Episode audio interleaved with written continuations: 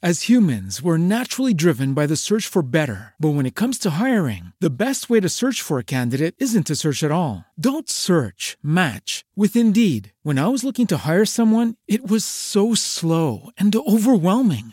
I wish I had used Indeed. If you need to hire, you need Indeed. Indeed is your matching and hiring platform with over 350 million global monthly visitors, according to Indeed data, and a matching engine that helps you find quality candidates fast. Ditch the busy work. Use Indeed for scheduling, screening, and messaging so you can connect with candidates faster. And Indeed doesn't just help you hire faster. 93% of employers agree Indeed delivers the highest quality matches compared to other job sites, according to a recent Indeed survey. And listeners of this show will get a $75 sponsored job credit to get your jobs more visibility at Indeed.com slash podcast. That's Indeed.com slash podcast. Terms and conditions apply. Música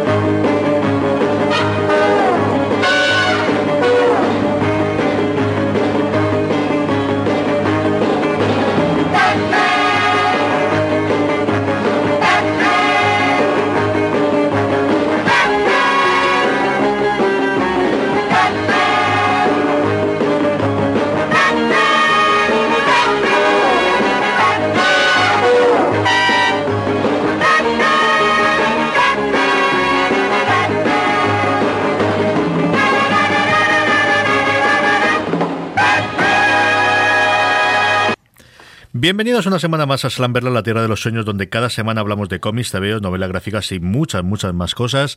Eh, nos falta don José Bravo, al que mandamos un beso muy afectuoso desde aquí, que lo tuvimos la semana pasada hablando un poquito, eh, bueno, en ese recopilatorio que hicimos de Vengadores Infinity War, pero el que sí que tenemos, que nos ha vuelto y se perdió ese comentario, don John Rovira. ¿Cómo estamos, Joan? Muy bien, aquí estamos de nuevo. Al que le he prometido al menos cinco minutos para hablar. Eh, ¿Vas a hacerlo con spoilers o sin spoilers? Que avisemos a la audiencia antes. Yo creo con spoilers porque ya llevamos Vale. un programa con spoilers, Entonces- aunque poco, ellos más, que me quedé con ganas de, de venir al programa y, y de- y para una vez que había hecho los deberes, Entonces vamos a hacer una cosa, lo dejamos para el final del programa, así la gente colega todo y al final, después de la recomendación, te doy paso y hablas cinco minutos o lo que nos dé tiempo de sobra de, de la película con, con tranquilidad. Al que tenemos ahí, al pie del cañón, como siempre, al otro lado de la línea de teléfonos, a Julián Clemente. Julián, ¿cómo estamos?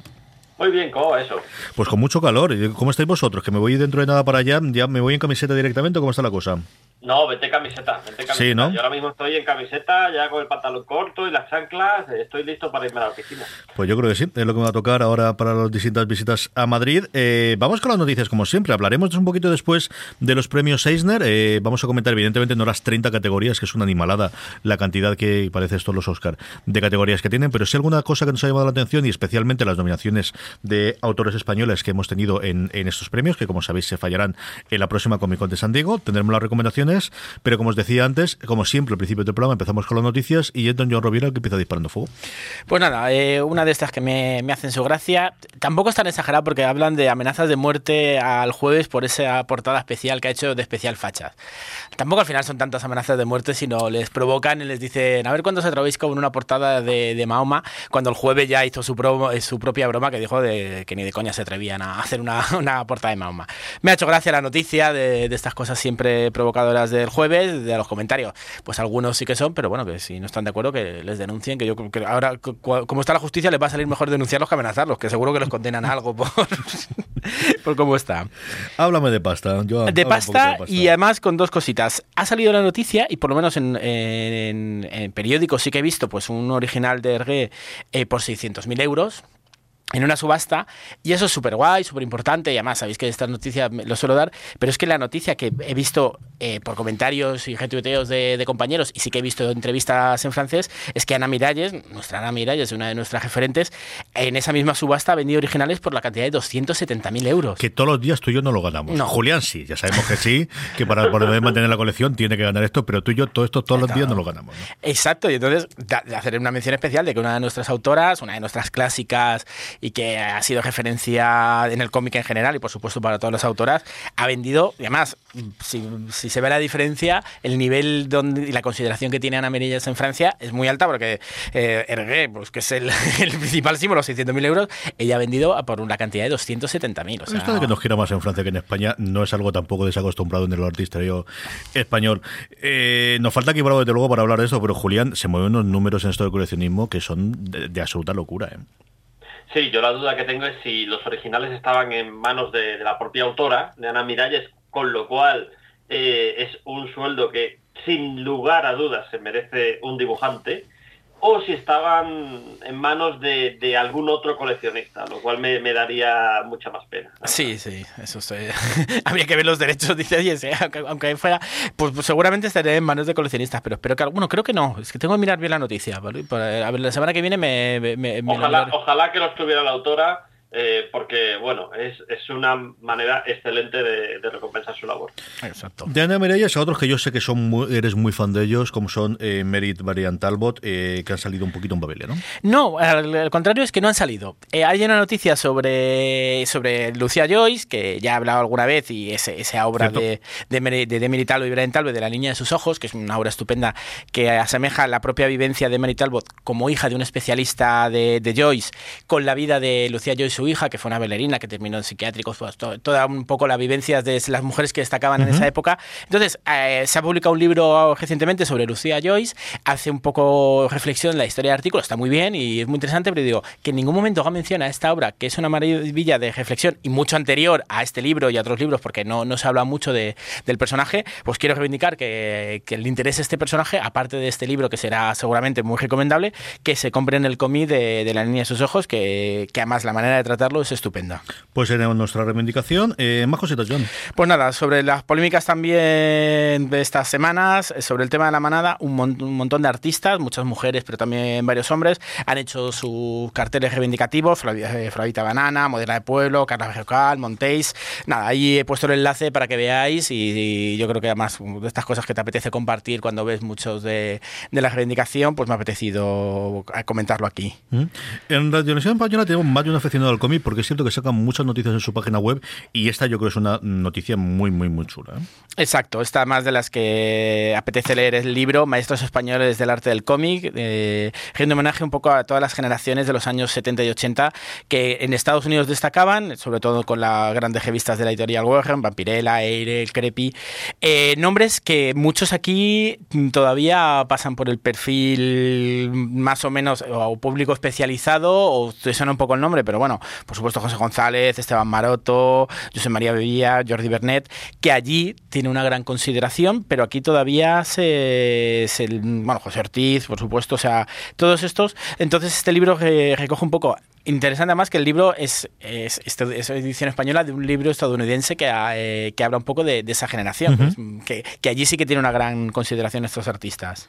Mientras mí lo que dice yo, Julián, que me oye todavía un, bajito, a ver si apaño la parte técnica, eh, tenemos nada, dentro de tres días el día eh, del cómic gratis y bueno, pues aquí vamos a tener menos cositas. En Madrid será la de Dios, en Barcelona será la de Dios, pero en Alicante también tenemos alguna cosa interesante, ¿no? Y además bastante, con la suerte que tenemos, bastante exclusiva en este sentido. Eh, bueno, 12 de mayo, día del cómic gratis, pasaros por todas las librerías, visitar la web eh, donde están todas las editoriales que colaboran, todos los números especiales que las editoriales van a sacar, todas las librerías que van a hacer actividades especiales. Y aquí, porque nos llega un poquito cerca, pues, las actividades especiales que hacen, eh, Ateneo Comics va a tener a los autores de uno de esos cómics gratis, que va a ser un adelanto, ya que son creo que 40 páginas o algo así de la Brigada Lincoln, que ya presentó aquí Pablo Durac cuando era todavía un crowdfunding, saldrá, creo que es el último que comentaron era para septiembre-octubre, ya saldrá la edición definitiva, eh, ilustrado por Carlos Esquembre, que también lo hemos tenido aquí. Entonces van a estar por la mañana en Ateneo Comics firmando ese cómic gratis que, que Panini Comics reparte. Y ya para completar, eh, nuestro otro amigo Román por la tarde estará presentando eh, la batalla de Málaga. Por lo tanto, quien esté por Alicante tiene Monographic también tiene actividades y también participa en la campaña. Por lo tanto, nombrar aquí todas las de las de cerca y estas tiendas amigas, pero especialmente aprovechando que Carlos y Pablo están aquí y que va a ser uno de los cómics gratis, van a estar eh, van a estar allí en Ateneo. ¿Qué podéis contarnos tú de lo que tenéis preparado para el día del cómic todavía, eh, eh, Julián? Pues para el día del cómic, pues básicamente vamos a lanzar el, el cómic gratis que tiene las cuatro historias que se han publicado de Marvel en, Estados Unidos. No sé si hay también algún algún cómic no Marvel, porque este esta parte de la editorial la verdad es que no la digo yo, pero en el cómic gratis pues sí que va a estar eh, la nueva, la primera historia de Nick Spencer eh, y Ryan Orley de, de Spider-Man, el Capitán América de Tanekisi Coates y Lenny Francis Yu, y Los Vengadores, el, prólogo de la época de, de, Jason Aaron, que lleva dibujo de Sara Pichelli. Pues a ver si podemos pasar. Tú luego lo hablamos fuera de micro, ¿qué hora te vas a pasar? Yo normalmente siempre lo tengo leadísimo, pero creo que este sábado voy a poder pasarme por allí, así que... Pues creo que era la hora de 11 a 2. Pues igual la primera hora puedo ir, ¿eh? A ver, si, hablamos y podemos quedar allí, sí, que, al final siempre se nos escapan estas cosas. Por último, una de estas cosas a las que nos gusta acercarnos, también la provincia de Alicante, en Novelda, Expo Manga ya tiene la fecha de su novena edición. Exacto, pues un poco noticias locales, los amigos de la Asociación de Lectores de Cómic de Novelda, eh, que colaboran con luego varias instituciones de allí de Novelda, el 2 y 3 de junio tiene la novena edición del Expo Manga. Yo animar a la gente a acercarse, además es un, en ese sentido es un salón distinto, ya que no es salón el esto, simplemente un montón de hay mucho más actividad, mucho más encuentro, eh, muchas asociaciones así montando actividades. Cuando esté todo el programa, pues ya lo, comentaré, pero como ya han sacado el cartel con las con las fechas, 2 y 3 de junio, la gente que esté por aquí cerca es una, actividad muy recomendable. Si conseguimos, y se vienen aquí al estudio, hablamos un poquito, que son gente encantadora y hacen un montón de actividades en, en Novelda y en toda la zona. Eh, señor Clemente, por esto que no podemos tener las cosas bonitas, ¿verdad? Nosotros que nos lo prometido felices con la compra y ya mentalizados de que volvían todos al redil y ahora parece que salen los señores del cable y nos dicen espera quieto parado que lo mejor no. Estamos nerviosos. Yo creo que estamos un poquito nerviosos porque peligra el acuerdo de Disney para comprar Fox y bueno, en realidad lo que nos interesa a nosotros es que así se unifica el universo Marvel en los cines. ¿Cómo peligra? Pues porque Comcast ha hecho una oferta muy agresiva para hacerse con, Fox, eh, en realidad con 21 Century Fox, eh, y, ellos dicen que pagan en cash, es decir, llegan y te ponen la pasta encima de la mesa, 60 millones de dólares, que son 8 más de los que, 60 mil millones de dólares, que son 8 más de los que ofrecía Disney. Mm, e, es muy largo de explicar porque el acuerdo depende a su vez de que el gobierno apruebe la compra de Time Warner por AT&T y detrás de todo esto están más cosas que el, más que nada el destino de Sky, qué va a pasar con Sky, mm. eh, antes que qué va a pasar con Marvel. Pero más allá de eso, está todo el mundo conteniendo la respiración. Esta mañana salía Bob Iger, que, bueno, que todo el mundo a día de, está tranquilo, eh, es el único Bob Iger el que está tranquilo y que la oferta de Disney es mucho más favorable para los accionistas. Ya veremos en qué acaba todo esto. Mm, Fechas para saber por dónde se encauza la cosa. Yo creo que hasta junio no vamos a ver nada. Cuando empiecen a verse los dictámenes de, la competencia en Estados Unidos. Sí, porque además esto es una cosa como la cereza, si es que todo depende a su vez de otra cosa, porque esto depende, como decías tú, del acuerdo entre o de la, de la, de la oferta que hizo ATT para comprar Warner, que de inicio se había rechazado, en paralelo de la oferta que ha hecho Comcast para comprar Sky, que venía también posterior de la que Fox hizo para Sky, es decir, todo un pifostio que en algún caso se aclararán, pero yo creo que esto hasta el primeros del año que viene, desde luego, no sabremos nada. De lo que sí sabemos es que algún alguna que otra persona ha ido a ver, menos en China, que es una parte importante que no se, yo creo que no se está diciendo todavía cuando se dan las cifras, pero por lo demás parece que en el resto del mundo mundial alguna que otra persona ha ido a ver Vengadores, ¿verdad? Sí, yo creo que cuatro o cinco hemos ido, mm. con lo cual el, récord total que tiene es que ya han superado los mil millones y están a punto de llegar a los mil doscientos. Si nos vamos a las cifras que tenemos hoy, hay 461 millones en Estados Unidos y 737 eh, fuera de Estados Unidos. Y efectivamente todavía no se ha estrenado en China. En Deadline calculan que los beneficios de la peli podría llegar a unos 600 millones, que es una absoluta barbaridad, y ya he visto gente especulando con que si van a llegar a los 2.000 millones. Pues depende cómo habrá en China, porque es cierto que las, las películas de Star Wars, por ejemplo, porque en los 80 no se veían en China, se había conocido menos, pero las de superhéroes, igual que las de Fast and the Furious, es una cosa que ha funcionado muy bien y al final son unos cuantos chinos para poder ver películas. Así que a ver qué es lo que ocurre en esta semana, creo que recordar que es cuando se, se abría en China. Una película además no tiene competencia seria hasta que se As humans, we're naturally driven by the search for better. But when it comes to hiring, the best way to search for a candidate isn't to search at all. Don't search, match with Indeed. When I was looking to hire someone, it was so slow and overwhelming. I wish I had used Indeed. If you need to hire, you need Indeed. Indeed is your matching and hiring platform with over 350 million global monthly visitors, according to Indeed data, and a matching engine that helps you find quality candidates fast. Ditch the busy work. Use Indeed for scheduling, screening, and messaging so you can connect with candidates faster. And Indeed doesn't just help you hire faster. 93% of employers agree Indeed delivers the highest quality matches compared to other job sites according to a recent Indeed survey. And listeners of this show will get a $75 sponsored job credit to get your jobs more visibility at Indeed.com slash podcast. That's Indeed.com slash podcast. Terms and conditions apply. ¿No se merece tu familia lo mejor? Entonces, ¿por qué no los mejores huevos? Ahora, Egglands Best están disponibles en deliciosas opciones. Huevos clásicos, de gallina libre de jaula y orgánicos de Egglands, que ofrecen un sabor más delicioso y fresco de granja que le encantará a tu familia. En comparación con los huevos ordinarios, Egglands Best contiene la mejor nutrición como 6 veces más vitamina D, 10 veces más vitamina E y el doble de omega 3 y B12. Solo Egglands Best. Mejor sabor, mejor nutrición, mejores huevos. Visita egglandsbest.com para más información. Tiene Deadpool no este fin de semana, sino el siguiente, con lo cual todavía le queda un fin de semana de ser prácticamente lo, el gran blockbuster en, en, cartelera hasta que llegue Deadpool y la semana siguiente solo. Sí, además sobre relacionado, me encanta la, la, imagen esa que se ha hecho, que ya se había hecho lo de pasar el sable de luz al, a la mano de, Iron Man que hace de cuando te ganan en, en el esto, me encanta esa imagen, dos, dos de mis universos favoritos. Le quedó muy chula la noticia esa, sí, la verdad es que bien, jugado, la verdad le quedó muy bien Entre ellos mismos se lo, se lo guisan y se lo comen. Sí, pero, pero ya sabes que pique tiene que haber dentro. Sí, sí, claro. Y ahora vais a tener con la última. Y, saben que con solo no lo van a conseguir, pero van a intentar que con el episodio 9, a ver, y no, no creo que tampoco lo, consigan por, por las últimas, pero lo van a intentar. Yo creo que si juegan bien, van a intentar que el episodio 9 Cuando lo de Star Wars los ponéis pesados, ponéis pesados. así que ya, con tal de hacer eso. Y además con esto de decir, hay que volver a batirlo, a lo mejor se ponen las pilas todos los fans. De esto de los pijamas no nos van a ganar, yo creo que ahí podrías hacer alguna cosa, yo creo que sí. Eh, y luego tenemos alguna noticia fundamentalmente de, tele, aunque también algo de cine. Sí, es que la verdad es que todo lo demás pues se queda pequeño al lado de Infinity War. Podemos contar telegraficamente que ha terminado el rodaje de Iron Fist 2 y que han hecho una fiesta cuando han terminado. Bien por ellos. Corramos rápido, rápido, Julián, otra. es que no vamos a liar, vamos a comentar, no, dejémoslo, dejémoslo. Ahí está. Hay un tráiler de Luke Cage 2 eh, más de lo mismo, ya veremos. Yo con esta tengo dudas. Eh. tengo dudas de que mm, todavía puede estar bien. Todavía puede estar bien. Con Iron Fist 2 no tengo dudas, con Luke Cage sí.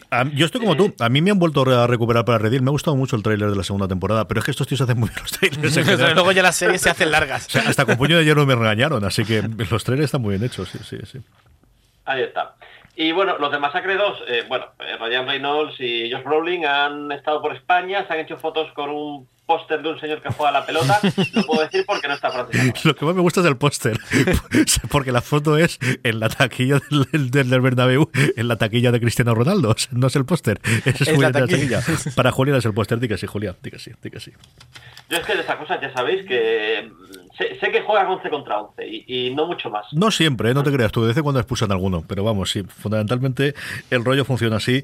Eh, el tío, mira que es cachondo, mira que, se, que, que ¿Qué reinvención ha hecho Ryan Reynolds de su personaje, de su, de su carisma? De verdad que qué bien lo ha hecho el tío, ¿eh?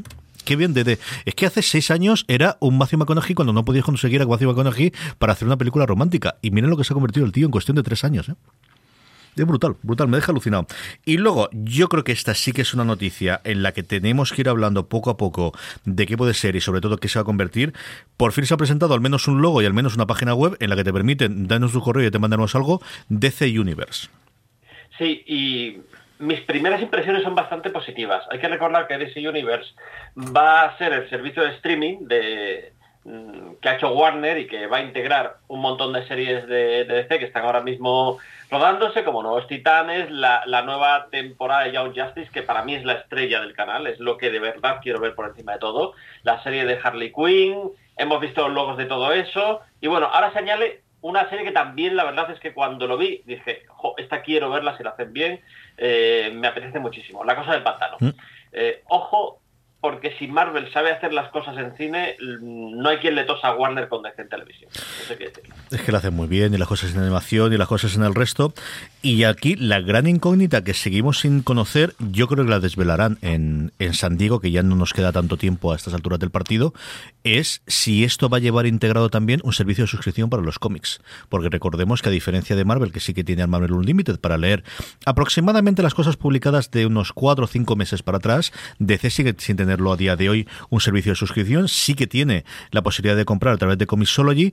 Hay algunas eh, noticias que yo vi cuando lo hicieron DC Universe que decían que eh, prácticamente lo da por hecho, pero es cierto que la nota oficial no aparece absolutamente nada sobre, sobre ello pero en ningún momento hablan de que solamente sea una plataforma de streaming, sino ellos mismos en la propia nota de prensa hablan de contenido y de general y de tu el lugar de tu experiencia como fan del universo de DC.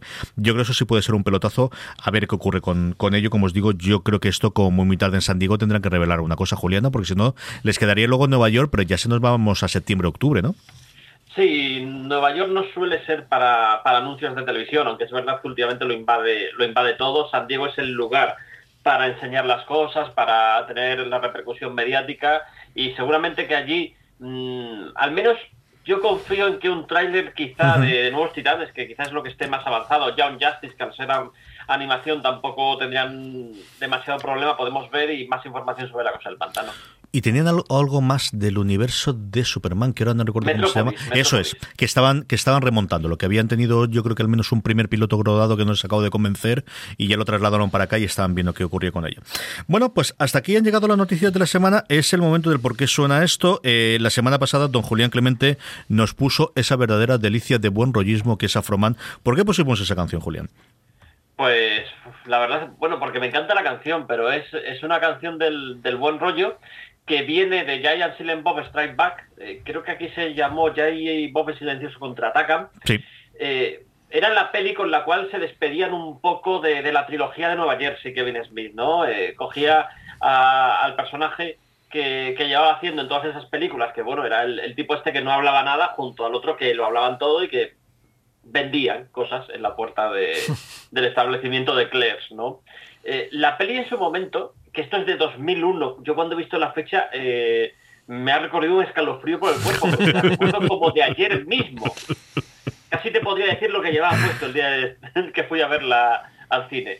Eh, pues tuvo un recibimiento tibio y, para mí fue eso de, pero ¿por qué nos gusta? Si es genial, es estupenda, eh, es divertidísima. la peli yo la disfruté como un enano. Es verdad que no tenía ningún fondo como podía tenerlo Claire's o incluso Morras, pero es que era diversión tras diversión.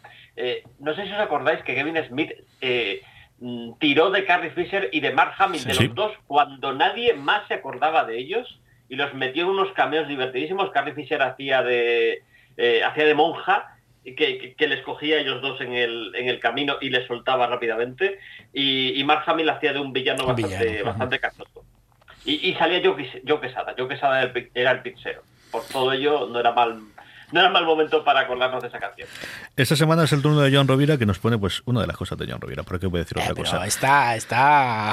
Eh, sí, además me la sé de memoria la, la, letra, sé que la he cantado mientras me las, me las ponías y es un problema porque la canción dura como siete minutos. pero bueno, no va a ser tanto tiempo aquí, vamos a poner un minutito, diez segundos apenas de este, el por qué suena esto de esta semana de John Rovira. Oh, where have you been, my blue-eyed son? And where have you been, my darling young one? I've stumbled on the side of twelve misty mountains. I've walked and I've crawled on six crooked highways. I've stepped in the middle of seven sad forests. I've been out in front of a dozen dead oceans. I've been 10,000 miles in the mouth of a graveyard. It's a hard, it's a hard, it's a hard, and it's a hard, a hard rains are gonna fall.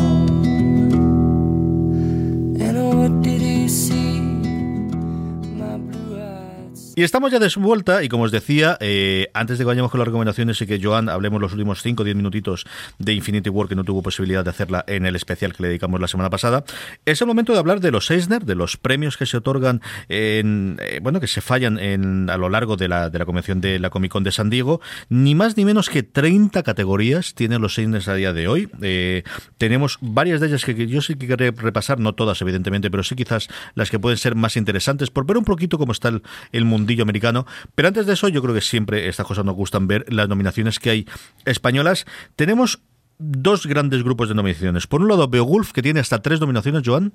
Sí, está eh, el, en, bueno, eh, David Rubén y Santiago García con la obra de Beowulf, eh, entonces como mejor adaptación de, una obra está, luego creo que el dibujo también, o sea, la verdad es que este año, lo, todos los años ya están destacando muchos autores españoles, pero este año, aparte de los grandes nombres, hay varios de los que, que destacan. Y luego como mejor edición americana de un material internacional, así que aquí el problema es que no hemos podido ver el material americano, pero sí conocemos el español, tanto Las Meninas como El Fantasma de Gaudí, eh, dos de los cinco, porque hay cinco nominadas, eh, excepto alguna categoría en la que amplían un poquito, eh, cinco, pues dos son nominaciones españolas, bueno, de, de un premio nacional del cómic y de otra obra como, como la del Torres, como que es está el- funcionando, las críticas que yo todavía no lo tengo, tengo muchas ganas de coger el fantasma, oh no, el fantasma de Gaudí sí, perdona, si la que no me he leído es la, la última, el fantasma de Gaudí también lo leí, también es muy recomendable.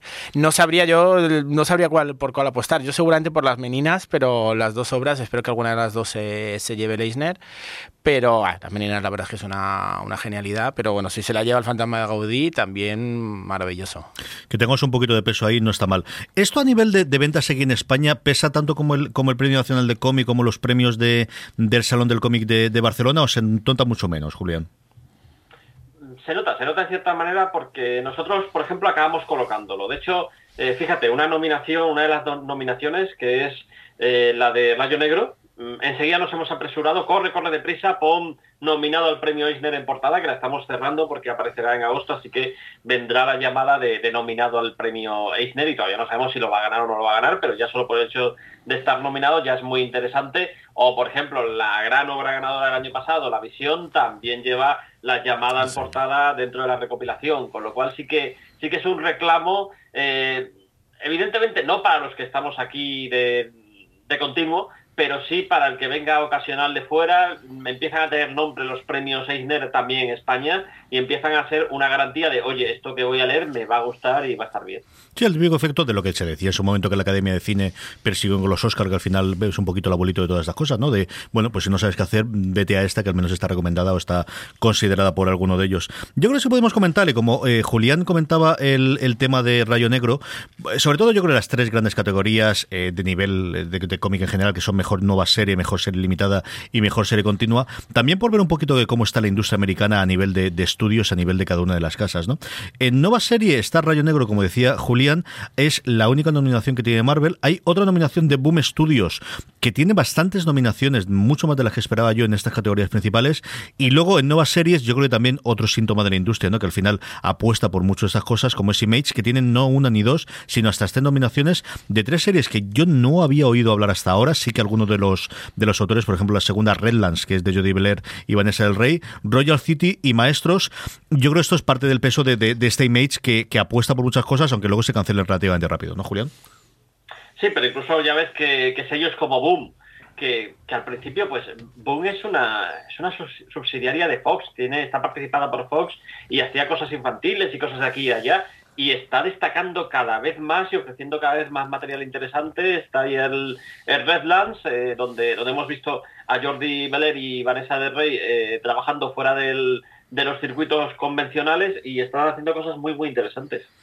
En serie limitada, yo creo que es la que, bueno, es la, la, categoría en la que mayor dominación de las dos grandes casas existe. Hay dos nominaciones para Marvel, una para Pantera Negra, el mundo de Wakanda, con Tannis Scott, Rosan Gray y Aliza E. Martínez, y por otro lado, X-Men. As humans, we're naturally driven by the search for better. But when it comes to hiring, the best way to search for a candidate isn't to search at all. Don't search, match with Indeed. When I was looking to hire someone, it was so slow and overwhelming.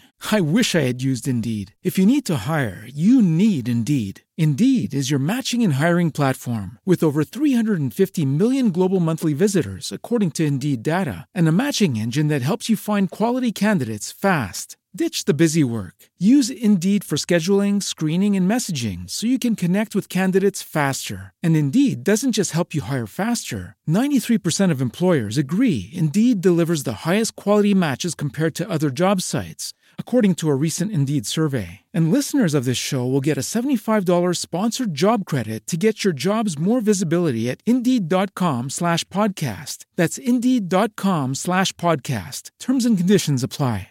With lucky landslots, you can get lucky just about anywhere. Dearly beloved, we are gathered here today to. Has anyone seen the bride and groom? Sorry, sorry, we're here. We were getting lucky in the limo and we lost track of time. No, Lucky Land Casino, with cash prizes that add up quicker than a guest registry. In that case, I pronounce you lucky. Play for free at LuckyLandSlots.com. Daily bonuses are waiting. No purchase necessary. Void were prohibited by law. 18 plus. Terms and conditions apply. See website for details. Eh, Grand Design, que no sé aquí si será gran diseño o, cómo se traducirá posteriormente. DC tiene dos. Una, eh, es cierto que para la segunda parte de DC, para este ramo, una de los cómics que siempre nos habla eh, Bravo, que le encantó, yo he leído alguno de ellos, está muy bien, que es la nueva versión de los Picapiedra. Y por otro lado, otra que nos habla Bravo, ya no te digo yo la taparrila que me da eh, Francis con esta, que es El Señor Milagro, Mr. Miracle. Y luego se ha colado una cosa de Image, que es Extremity, de Daniel Warren Johnson. Eh, bueno, pues aquí más o menos lo que cabría esperar, ¿no? En, series limitadas del, peso de las dos grandes casas y como os digo, esa tercera de Image, que, sigue siendo la tercera en discordia en muchos de estos casos, Julián. Hay cosas curiosas aquí porque se han acordado de series que tenían el ciclo comercial completamente terminado. Black Panther Wall of Wakanda, estoy convencido que está ahí exclusivamente por el nombre de Rosanne Gay, que es, es una autora que tiene bastante peso eh, en la industria literaria estadounidense. Luego hay cosas como The Flintstone, que terminó hace ya, perdón, que terminó hace ya tiempo y podríamos darla por amortizada, uh -huh. pero es también muy recomendable, como Bravo eh, nos ha cansado de, de decirnos. Eh, Mr. Miracle me sorprende que ya esté ahí porque apenas está comenzada, creo que lleva seis números, todavía está por ver la, la mayor parte de esa serie limitada. Y mi gran apuesta es X-Men Grand Design de, de Spiscore. Es, esta sí que, además, es una obra muy, muy, muy de Eisner, muy de, del tipo de obras que suelen elegir en los Eisner. En cuanto a serie recurrente, serie que continúa, tenemos eh, un poquito de todo. Esta es la más abierta de todas, en la que no está DC, curiosamente, y esto me ha extrañado un montón, que ni el Batman de... Ah, que, luego comentaremos cuando hablamos de guionista de King, que sí que está nominado por otro tipo de cosas, incluso por número, pero no hay ni una sola nominación para, para DC. Hay dos nominaciones para Image. Por un lado, Monstres, que no me ha extrañado, y menos todavía me ha extrañado de Wicked and the Divine, que a mí me gusta, pero sin llegar a estos extremos, lo que he leído de ellos en Image. Eh, Marvel, me ha dado muchísima alegría que esté el Hawkeye de Kelly Thompson, que yo creo que tiene encima el San Benito de venir después de otro Hawkeye como fue el de Fraction y de Hack, que yo soy el primero que lo defiende, pero yo me lo estoy pasando mm, divinamente con, con el nuevo Hawkeye de, Thompson y Romero y, Mike Walsh. Y luego una de Boombox, que comentábamos antes, Días Gigantes, y otra Black Hammer, Martillo Negro de Dark Horse. Eh, yo creo que es la categoría más repartida de todas las que hay en general de, en, en cuanto a estudio, Julián. Eh, pero ojo, mucha calidad, ¿eh? Mm, si tuviera que quedarme con alguna, quizá con Black Hammer, porque es una absoluta maravilla, pero es que todo lo demás está muy bien. Eh, Jan Days eh, me sorprende porque es una indie muy indie, un TVO muy, muy para millennials, de, pues chavalas, jóvenes que se conocen y son amigas y lo que le pasa. Eh, el Hawkeye, lo que vemos es a, a, la versión femenina y adolescente, bueno, ya, ya no tan adolescente, joven, de, de Ojo de Halcón. Monstres, que es una obra muy, muy, muy interesante de, de Marjorie Liu, y de Weekend the Divine, que esta ya también tiene un poco la, carrera comercial. Está, el hecho de que le den un Eisner va a añadir prestigio, pero ya es un éxito por sí mismo. Sí, indudablemente. Y luego, eh, mirando en la, en la, Vamos a comentar después guionista, y si queréis alguna de las artistas os apetece, que aunque está muy repartida. Pero a mí sí me ha llamado la atención y quería hablar un poquito que comentásemos los tres. Una cosa que me parece que hace extraordinariamente bien los Eisner es no dar ni uno ni dos, sino hasta tres premios a mejor cómic infantil, separándolo por edades que como siempre que ocurre cuando lo separas por edad es la frontera donde está donde deja de estar. Bueno, pero el caso es que das tres.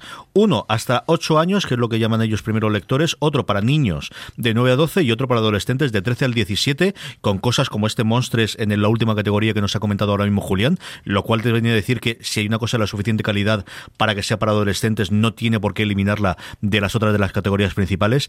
A mí esto me parece una cosa que deberíamos copiar y fusilar absoluta y totalmente para, para los premios españoles, eh, Joan. Y sí, justo, justo eso, la verdad es que habría que, esa manera que buscamos tanto de introducir a los nuevos y las nuevas lectoras es esta, es decir, dar una categoría que los que estamos buscando cómics puedas buscar eh, que han premiado que están nominados, y justo, las edades, luego cada uno introduce a sus hijos e hijas a, la, a, a, a las, obras que, que, le apetezca, pero tener esa orientación yo creo que habría eso, que, que hacer esas categorías, en las edades me parece bien, luego ya si algún especialista quiere marcar otros ciclos de edad, pero me parece estupenda estas categorías, y justo recomendaciones de esas primeras obras que siempre, entre los del mundillo, además ahora con nuestros nenes y nenas creciendo, ay, que recomiéndame, que quiero tal. Me parece, me parece estupendo. Y justo más, tres categorías con todo ese ciclo y además, obras que se van a considerar igual en cualquier categoría de guionista, no es como, no es como una categoría menor, es vamos a catalogarlas aquí y aparte cada obra puede estar dentro de, cualquier otra categoría.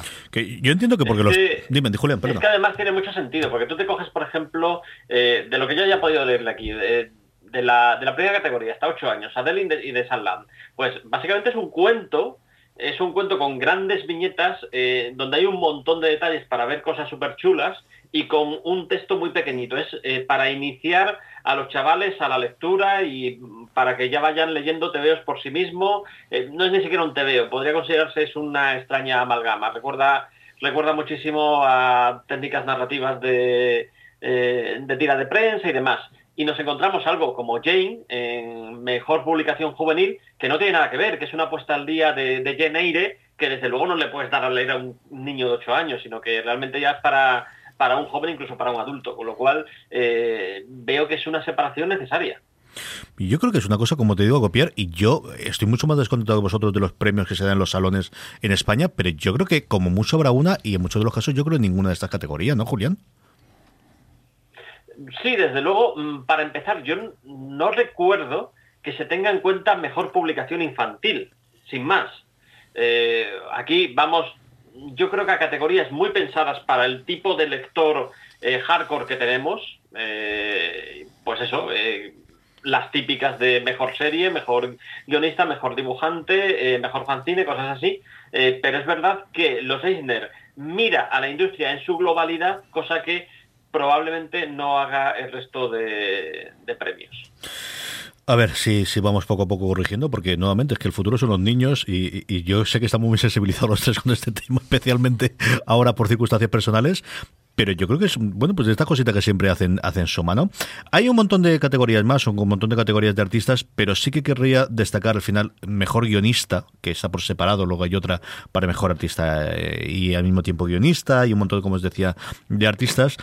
Tenemos, bueno, pues varios conocidos, especialmente Tom King por Batman, tenemos a Mark Russell por Los Picapiedra, como os decía antes, Mayor Lee por Monstres, Jeff Lemire por Black Hammer, eh, como os comenté antes, de Dark Horse y también por The Standard Image, porque al final la categoría, a diferencia de otras nominaciones en la que te nominan como mejor guionista por una labor especial, aquí es de alguna forma por el conjunto de tu obra durante el periodo en el que te han podido nominar, y el último Man Grind por las cosas que ha hecho tanto en Boom como en Dark Horse, como el X o Manoir de Valiant, Valiant por ejemplo, por cierto, que que está muy poco dominado en las categorías previas.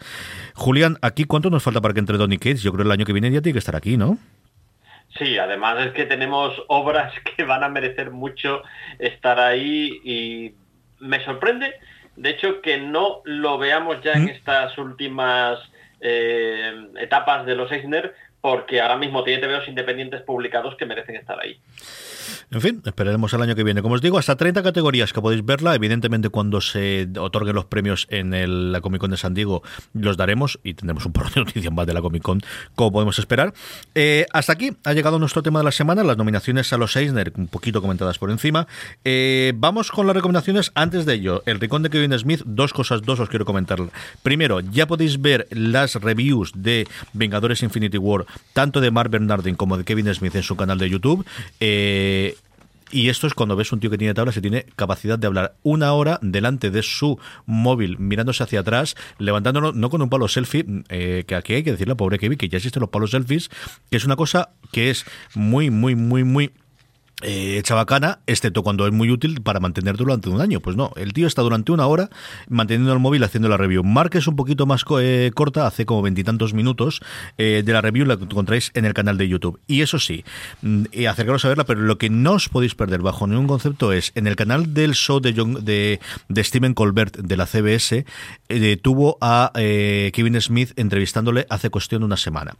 Y entonces iba a entrevistarle por el especial que hace en Showtime, que se grabó, que fue el día que tuvo su ataque al corazón, como recordaréis que hemos comentado, hizo el primero, se sintió mal, lo llevaron a la ambulancia y tuvo que suspender el segundo especial que rodaban juntos para poder, bueno, pues eh, eh, hacer las mejores, eh, la mejor edición y publicarlo después como especial. Bueno, lo de entrevistar es un decir, porque el tío se pone a hablar y creo que Colbert hace la pregunta inicial y tres veces que intenta montar un chascarrillo durante nueve minutos. Es espectacular. Si ya habéis visto a Kevin Smith contando la historia de su ataque al corazón, ya mucho sonará, pero si no lo habéis visto todavía, es una cosa divertidísima y como os digo, cómo eres capaz de hacer callar a un presentador que vive de eso durante nueve minutos. No logra hacer ni una sola pregunta más, la tenéis en el canal de el show de Steven Colbert de la CBS. Eh, vamos con las recomendaciones y como os digo, no os olvidéis que luego tendremos 5 o 10 minutitos para hablar, Joan, eh, largo y tendido lo que quiera, de Vengadores eh, Infinite War. ¿Qué recomendamos esta semana, Joan? Pues nada, me acaba de llegar uno de los crowdfundings que ya, que creo que en su momento hablamos de él, de refugiados, billetas solidarias, que además todo su, toda la recaudación va a ir para, para ayuda a refugiados. Va a salir dentro de poco ya va la distribución a las librerías. En este momento lo que está llegando es a todos los, todas las personas que, que colaboraron.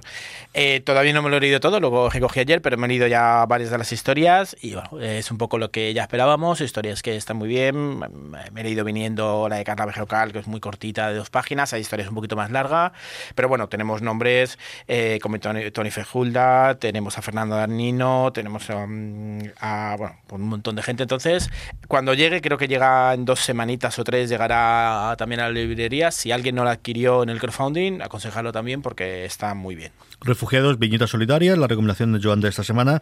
Señor Clemente, ¿qué recomendamos esta semana?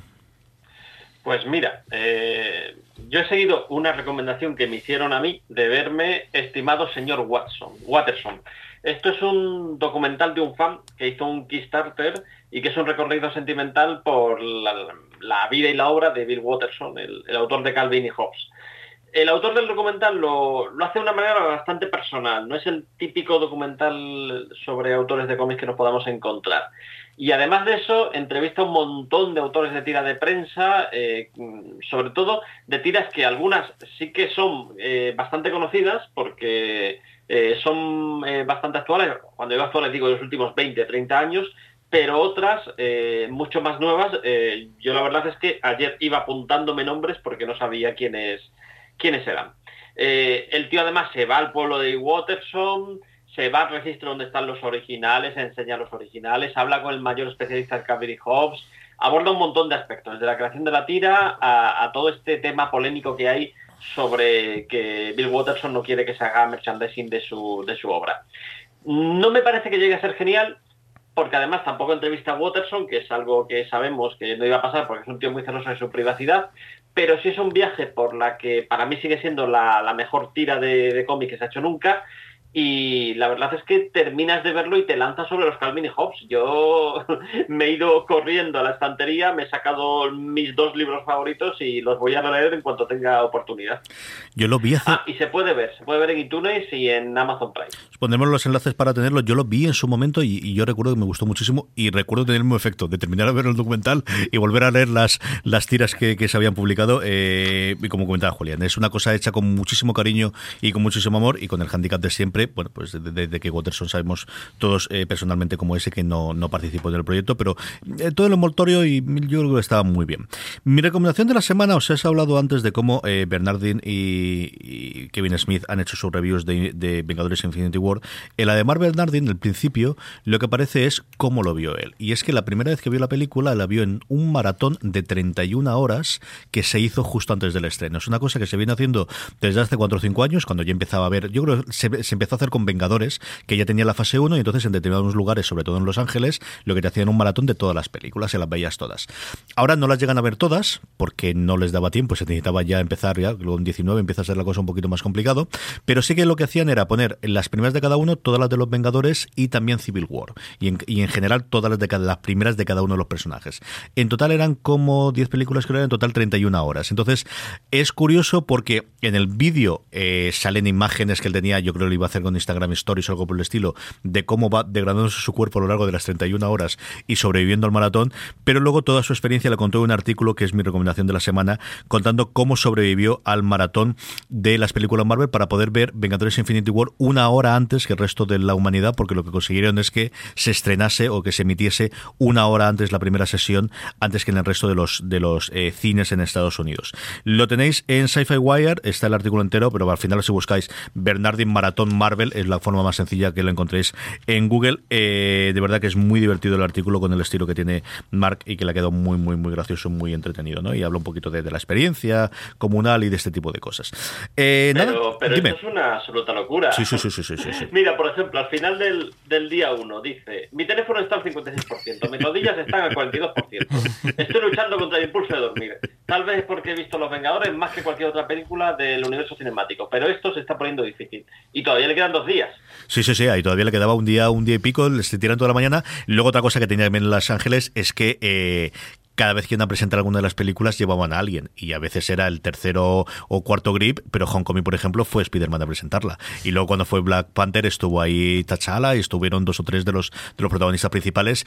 Y una de las cosas curiosas que él cuenta, voy a destriparla, pero bueno, la destripo ya porque él también lo puso por Twitter, es él habla de hay sorteos, hay varias cosas a lo largo de todo el, de todo el, evento. Dice, no, ni los miro si me ha tocado porque nunca me ha tocado solamente nada, hasta el último, que era un puesto firmado por todos los actores que fueron pasando por allí y el tío tocó el póster.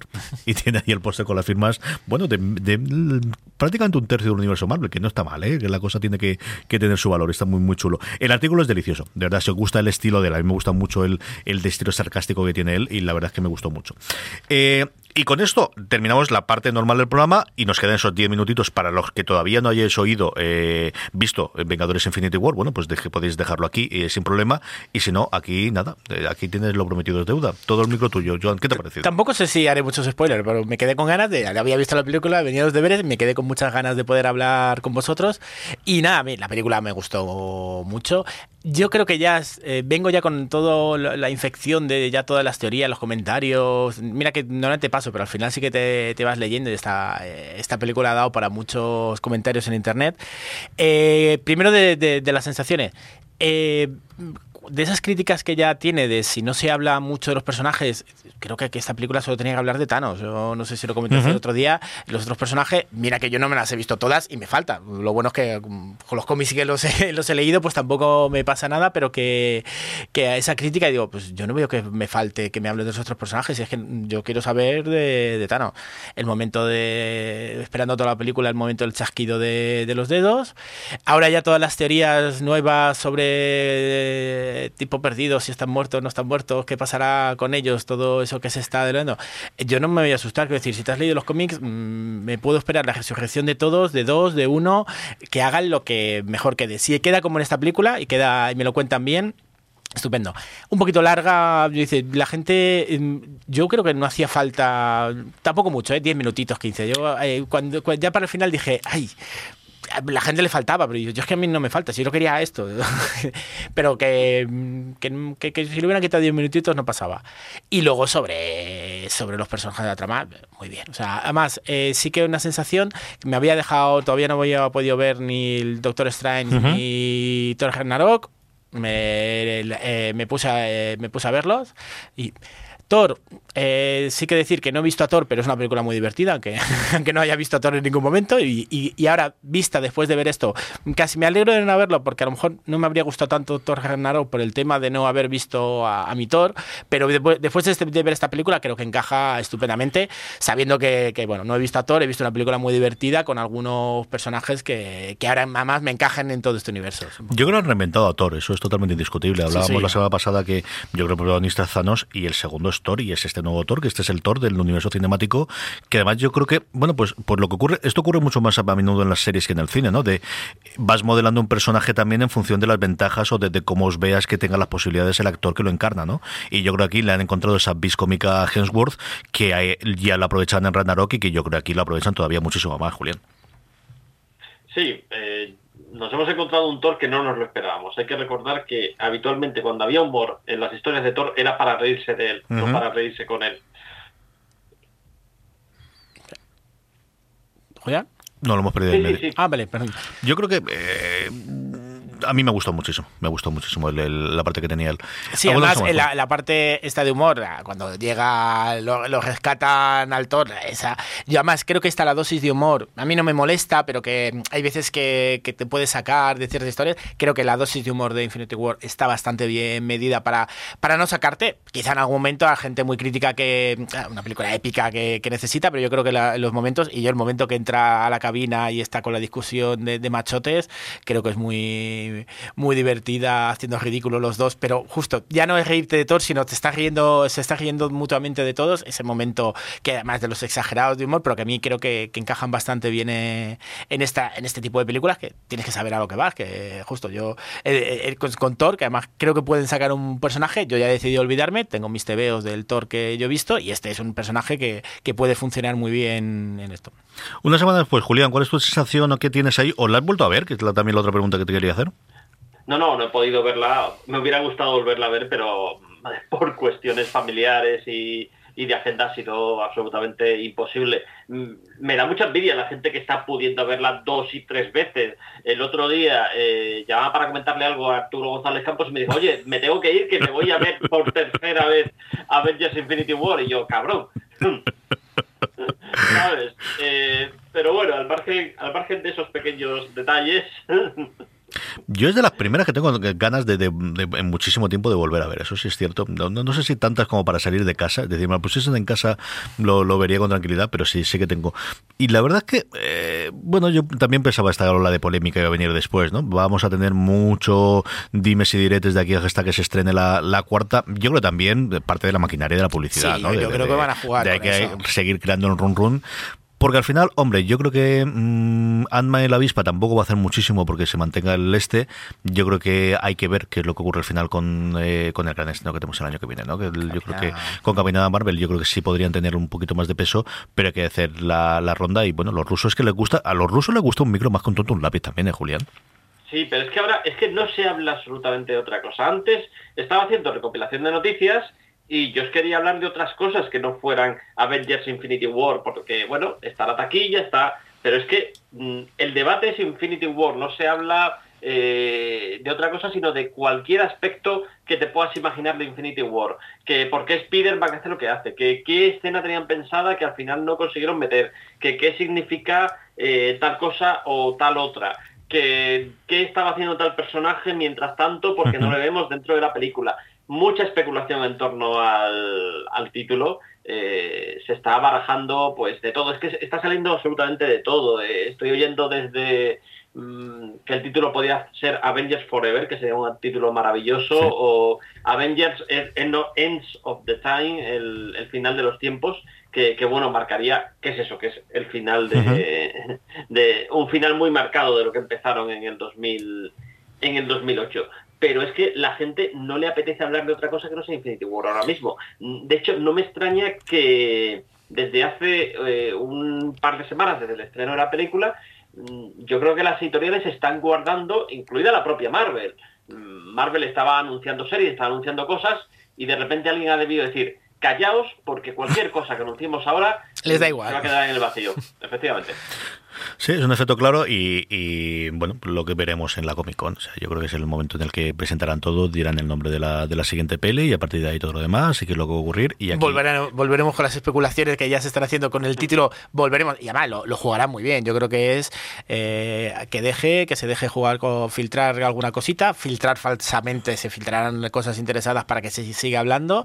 Y yo, bueno, creo que además, eh, como estamos en la parte de spoiler, nos, nos podrán volver a sorprender. Es decir, aquí se especulaba mucho sobre la muerte de uno, la muerte de otro. Han jugado muy bien con un final, que luego te lo, te lo tachan algunos de más, más o menos tramposos, menos cuantos, pero que yo creo que haya jugado de. Se, especulaban muchos finales y cómo podía, y aquí mm, a mí me sorprendió. Dentro, eh, eh, estando entre las posibilidades, esa imagen que comentaba antes, tenía el chasquido, yo la imagen del chasquido de Thanos la tenía en la cabeza y digo, la estoy esperando, y yo creo que al final era como. Eh, entonces, dentro de las posibilidades, creo que estaba eso, pero mm, mm, básicamente me sorprendió un poco que, lo hicieran montar así en ese momento, además. Muy bien, pues aquí desde luego estaremos para contarlo. La semana que viene volvemos en Slumberland. Si no pasa nada, Julián, ¿habrás visto ya el pase de prensa de la segunda peli de Masacre?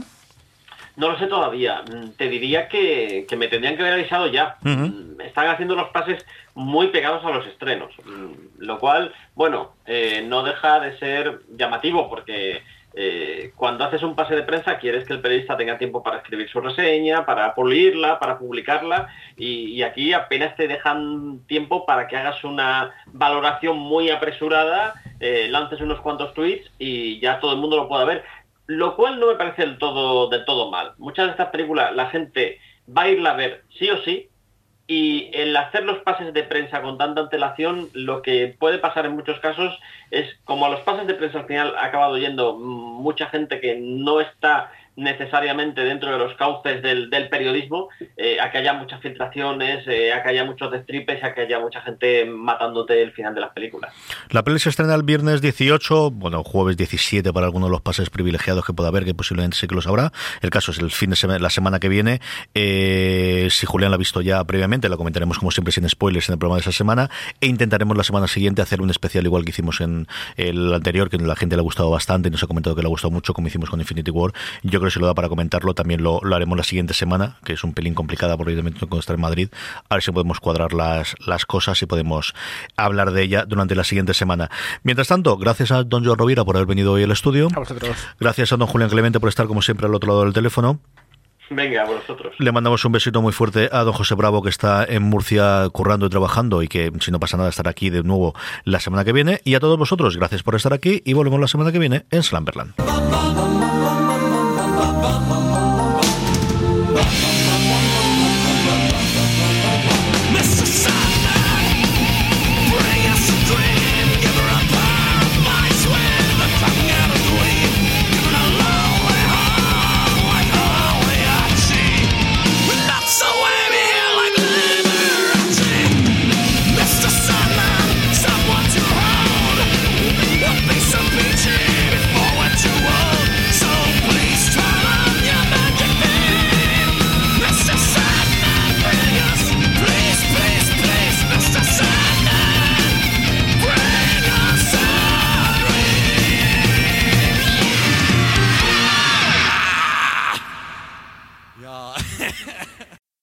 Humans, we're naturally driven by the search for better. But when it comes to hiring, the best way to search for a candidate isn't to search at all. Don't search, match with Indeed. When I was looking to hire someone, it was so slow and overwhelming.